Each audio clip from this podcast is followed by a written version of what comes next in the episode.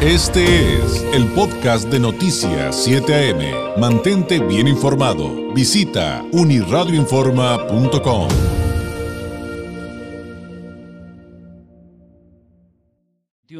Me da mucho gusto poder saludar a través de la vía telefónica al presidente del Comité de Vinculación Educativa del Consejo de Desarrollo de Tijuana y director general del Colegio IFEL, además experto en temas de educación, evidentemente el maestro Gustavo Fernández de León. Maestro, ¿cómo estás? Muy buenos días. ¿Qué tal, David? Muy buenos días. Qué gusto saludarte. Aquí este, muy entusiasmado con todo lo que podemos estar haciendo eh, a, a partir de esta crisis, ¿verdad? Oye, y es que justamente hablando del tema educativo, pues digamos que no queda otra más que adaptarse, pero también innovar, porque sin, si no innovas, te adaptas, si entiendes el contexto, pero sobre todo proyectas lo que eh, viene maestro, pues te vas a quedar atorado. Y aquí hay un gran reto en todo el sistema educativo, eh, en, en digamos, en todas sus aristas, pues tendrá que ser lo suyo el público, pero también el privado. Por supuesto. Fíjate que escuchaba al doctor Adolfo Solís hace un momento y, creo que son los momentos de, mayor crisis los que nos tienen que poner a ser creativos, a innovar, eh, y cada quien en su segmento, a las instituciones públicas y privadas, a los, a los negocios, a las empresas en general. Y creo que el tema de educación es un tema que se ha visto pues bastante afectado por, por el tema pues del, del, del aislamiento. Eh, se puede dividir en, varios eh, rubros este este tema, ¿no? La, la, salud emocional de los alumnos dentro de sus casas es un tema súper interesante, complejo, por supuesto. Y que ha sido muy difícil, ¿no? Ha sido muy difícil y finalmente, pues no siempre tenemos como institución la posibilidad de, de, estar dentro pues, de la familia, cerca del alumno, en estos casos de, de, pues, de la distancia sin embargo, creo que cada institución podrá hacer lo, propio. Lo que hemos estado haciendo nosotros es ver qué herramientas hay, qué tecnología tenemos para que esta distancia sea cada vez menos, se sienta menos, ¿no? El, la manera de que se están dando las clases de manera general puede mejorar, puede irse innovando, pero mayor aún es prevenir cuando empiece el regreso, cuando la autoridad lo, lo, lo autorice, cómo vamos a regresar a clases. Y creo que es muy válido y muy importante adelantarnos a los tiempos para que no baje el semáforo y que digamos cómo los vamos a recibir. Esa es la clave de lo que hemos estado trabajando muchísimo. Oye, y la inversión tiene que ser en materia de creatividad, pero también en el sentido estricto de la palabra, ¿no? O sea, me refiero a que también hay que apoyarse de, de nuevos productos, de nuevas tecnologías y adaptarse. Es, digo, tú eres el experto, maestro, pero, pero pero el sentido común me dice que también, o sea, no es momento de, guardar el recurso que tienes, es, es momento de adaptarlo, de adaptarte e invertirlo. Exacto, si nos vamos años atrás, cuando recién sale la computadora y las escuelas pues no sabían si dar computación o no, fue un proceso muy interesante en donde las escuelas tuvimos que invertir en equipo de cómputo pues que ni siquiera lo habíamos imaginado porque las clases eran 100% pues con el pizarrón verde y yo creo que el pizarrón blanco apenas eh, empezaba a ser común. En este caso es una transformación de paradigmas totales. Hoy tenemos que acostumbrarnos a que el alumno que va a estar en el salón de clase va a compartir en el mismo momento con el alumno que está en su casa, porque el regreso será escalonado y estoy seguro que esto quedará ya permanente para el resto de, de la forma de educar, porque partiendo de esta tecnología, que la vamos a llamar tecnología híbrida, es como mejor la podemos definir, que es que el alumno, que puedas tener personas en vivo y que el mismo profesor dando la misma clase pueda estar siendo visto y escuchado y eh, a distancia y en ese mismo momento interactuar los alumnos que están a distancia, que puedan interactuar tan sencillo como los alumnos que están presentes, que puedan interactuar en ellos. Para ello se requiere tecnología que pues no es inventar el hilo negro como se dice, es usar la creatividad con la tecnología que hay. Hay cámaras inteligentes que van dándole seguimiento a la persona a través del, del reconocimiento del rostro facial, es cómo reconocer lo que se escribe en el pizarrón, que se haga inmediatamente digital y que esté en las pantallas de los alumnos al mismo tiempo que está eh, presente en el pizarrón eh, y una serie de detalles, por ejemplo, cuidar el audio, porque el audio pues, es, fundamental. Si el profesor camina de un lado a otro del salón de clase, pues el audio lo tiene que ir siguiendo. Y entonces, eh, adelantarnos a los tiempos y prevenir y empezar a armar estos, este tipo de salones nos va a ayudar a que el regreso, cuando la autoridad nos permita, el regreso que forzosamente será escalonado. Yo no imagino que pongan luz verde y que llenemos los salones de los 25 alumnos, 30 alumnos. Creo yo que será escalonado y tenemos que estar prevenidos para ello. Oye, en, en, esos temas, ¿qué reflexión nos puedes compartir eh, respecto a los eh, mitos y verdades que hay de la educación a distancia?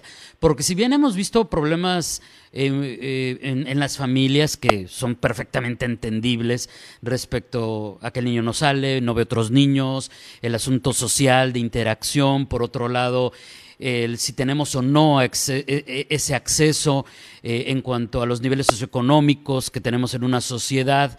Eh, por otro lado, pues no es lo único. Hemos visto también, en contraste, maestro Gustavo, que eh, hay educación a distancia de alto nivel y lo hemos visto con universidades muy importantes que ofrecen no solamente este, carreras, sino maestrías y doctorados a distancia y que si hacen esto que nos estás contando, no, o sea, educación a distancia, lo que te quiero preguntar es, educación a distancia no, no quiere decir peor educación. Al contrario, puede ser como tú dices, y ya lo explicaste, un, un, cambio de paradigma muy fuerte, sí, como que muy acelerado, aunque se veía venir ya en algunos años, en algunas décadas, pero se puede mantener la calidad educativa. Por supuesto, yo lo dividiría en dos temas bien estrictamente. Un tema es el tema del encierro, el alumno que no ha salido de su recámara, de su casa, que está cansado, un alumno que necesita salir a hacer deporte, hacer cultura, convivir, trabajar colaborativamente. Es un tema bien serio y bien importante, que hay que dividirlo claramente de lo que es la educación, la formación, los aprendizajes a distancia.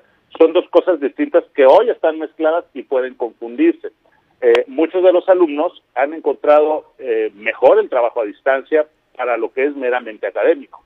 Yo agarro, prendo mi computadora, veo mi clase, como está grabada, la puedo repetir una, dos, tres veces y puedo concentrarme en, la comodidad de, mi espacio para tener aprendizajes académicos. Pero ojo, eh, no, eso no quita que todos queremos regresar a la escuela porque el alumno necesita convivir, compartir. Si, dividimos estas dos partes, el tema del aprendizaje a distancia llegó para quedarse, definitivamente no se va a transformar eh, una vez que pongan el semáforo en verde.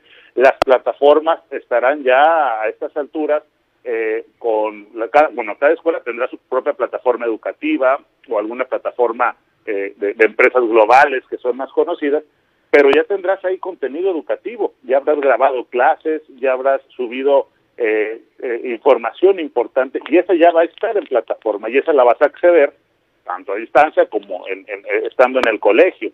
Y la otra parte, como digo, pues tenemos que buscar la manera de regresar pronto para que los alumnos puedan correr en el patio, jugar, hacer deporte, convivir, etcétera. Es, es que cuando decimos que los seres humanos somos eh, seres sociales es mucho más complejo que la frase en sí misma, ¿no? Necesitamos esa interacción, necesitamos esos convivios, si les queremos llamar así, creo. Eh, maestro, entonces, si estoy entendiendo bien, realmente el, el esquema de la educación a futuro, pospandémico, en un país como México, va más encaminado a lo híbrido.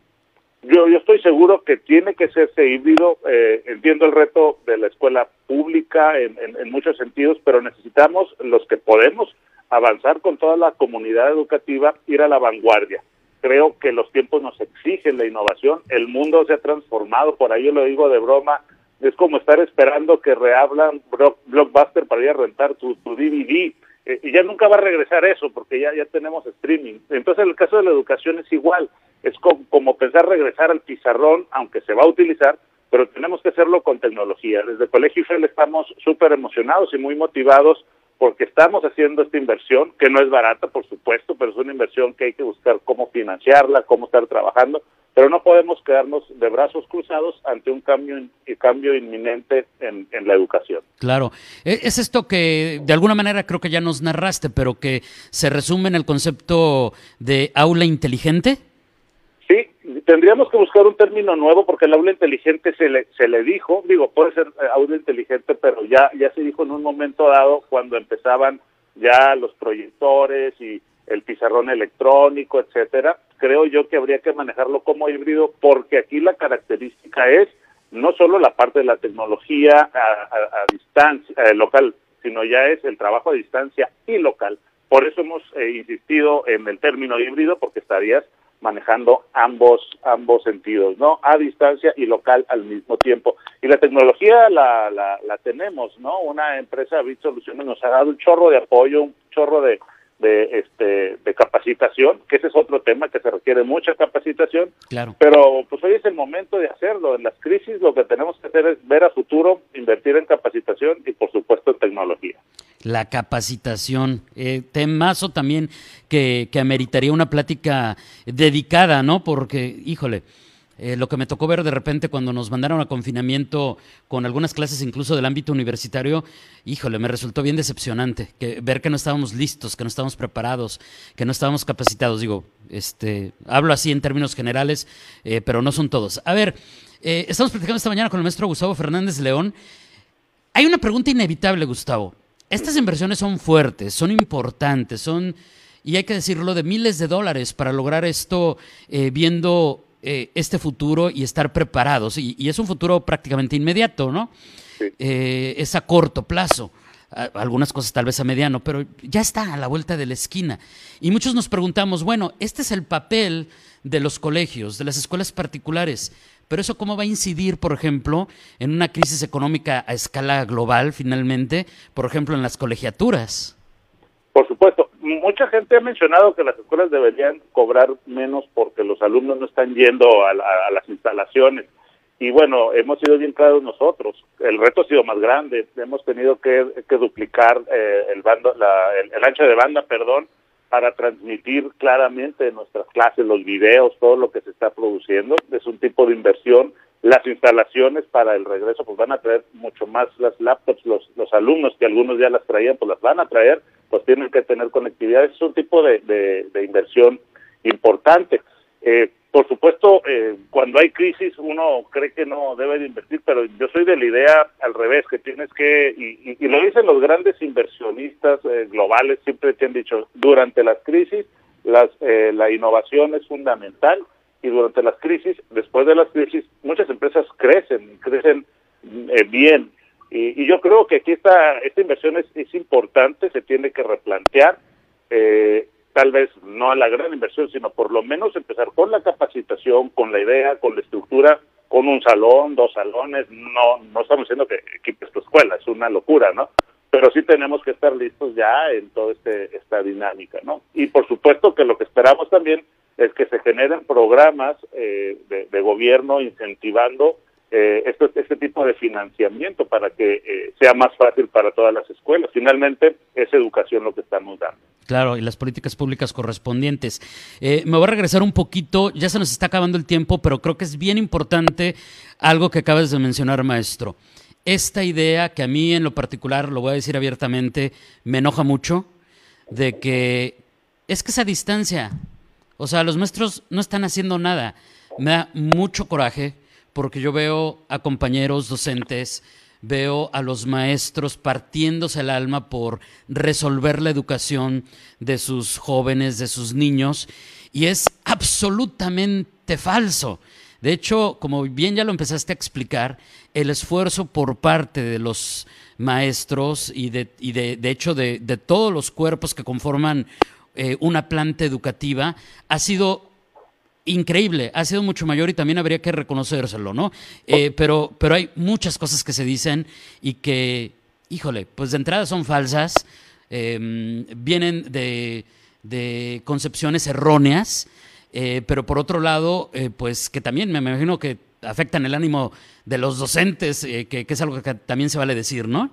Por supuesto, yo creo que después del sector médico, por supuesto los médicos de primera línea, las enfermeras, eh, el equipo que está en los hospitales, en segundo lugar los héroes de la pandemia son los profesores. Yo quiero que aprovechar, y qué bueno que tocas el tema, David, aprovechar para reconocer a todos los profesores, porque dentro de una gran incertidumbre han estado al pie del cañón con las herramientas que se ha podido porque no estaban establecidas, no hay plataformas o no hay plataformas determinadas, capacitarse en una plataforma, en una aplicación, hay aplicaciones que son muy entretenidas y divertidas para los aprendizajes de los alumnos, pero pues son nuevas herramientas que no estaban listas, el, ir formando a tus alumnos para que tomen turnos, para que no hablen todos al mismo tiempo durante la plataforma, eh, las circunstancias de cada hogar, pues nos acercamos más a cada hogar porque el profesor ve con su cámara lo que pasa en una casa, lo que pasa en otra.